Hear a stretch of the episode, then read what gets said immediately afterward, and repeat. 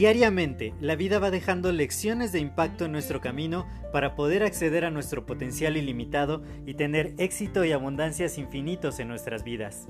Sin embargo, el ruido exterior y toda la negatividad que nos rodea nos impide ver estas lecciones que están ahí. Por ello, en este podcast quiero compartirte todas estas lecciones de impacto que te permitan alcanzar tu máximo potencial.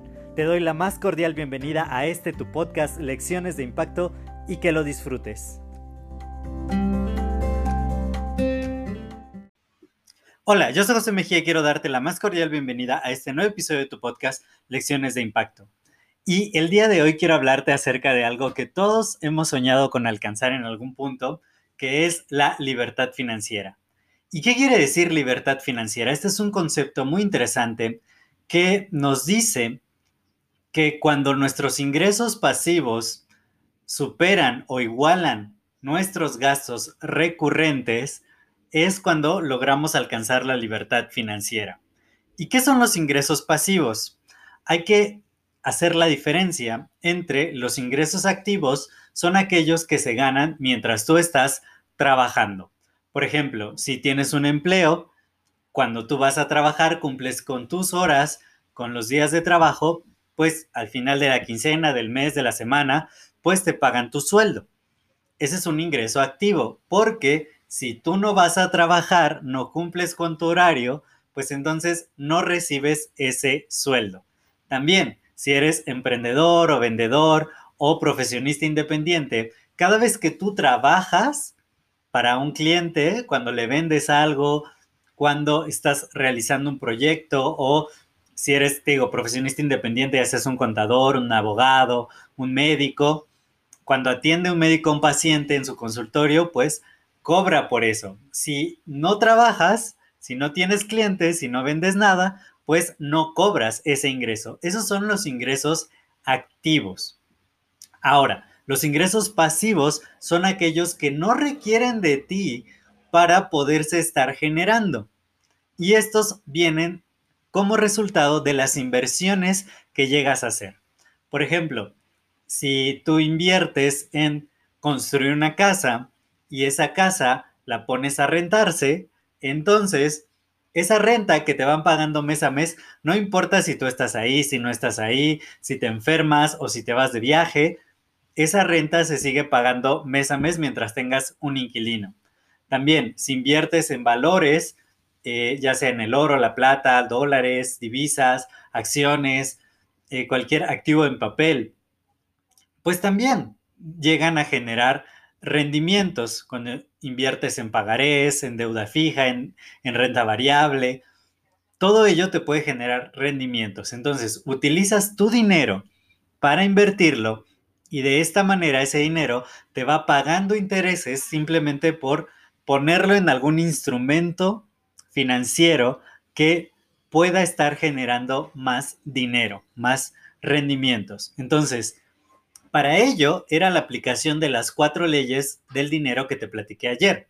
Cuando tienes un buen ingreso que te permite ingresar más de aquello que gastas y decides gastar lo menos posible manteniendo tu estilo de vida. Tampoco tienes que ser un avaro, como te platiqué hace tres días o hace dos días. Eh, no tienes que ser un avaro, gasta, pero gasta responsablemente de tal forma que gastes menos de lo que ingresas.